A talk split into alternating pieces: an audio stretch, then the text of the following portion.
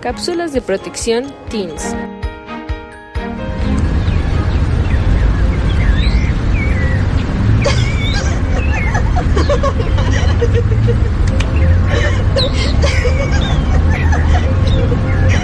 Tengo un chisme buenísimo que contarte.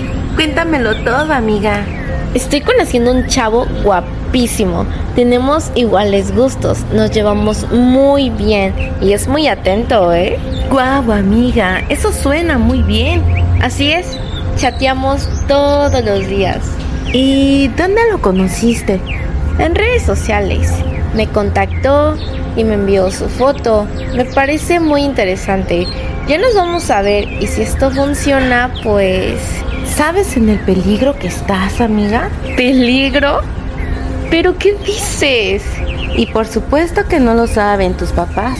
Ay, claro que no. Amiga, existe el grooming, que son personas en redes sociales, se hacen pasar por otras personas que no lo son. Y hasta te dicen que tienen todas las cosas en común y te envían fotos de algunas personas de tu edad. Pero en realidad son personas de mucho mayor edad que tú y pueden hacerte daño. No lo sabía. Gracias, Carla. No guardes silencio, Ana. Otras chicas nos necesitan. Estemos atentos al utilizar las redes sociales. Hay muchas personas que utilizan estas plataformas para hacernos daño. Háblalo con tus papás.